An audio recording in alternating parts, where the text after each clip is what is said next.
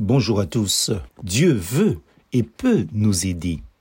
Les deux textes en question qui nous inspirent cette mini-méditation sont les suivants. Si tu veux, Matthieu 8, verset 2, et Jésus lui rassure son amour, je veux.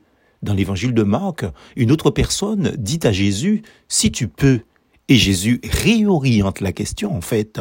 Ce n'est pas sa puissance qui est en cause, mais la foi de la personne. Jésus lui dit, tout est possible à celui qui croit. Marc chapitre 9 verset 23. La réflexion que nous en tirons, c'est quand nous nous débattons dans nos difficultés qui nous paraissent insurmontables. Il nous arrive d'agir comme si Dieu ne pouvait pas les résoudre. Nous sommes parfois tentés de penser que Dieu est indifférent à notre situation, qu'il ne veut pas nous aider, qu'il est inutile de le prier même.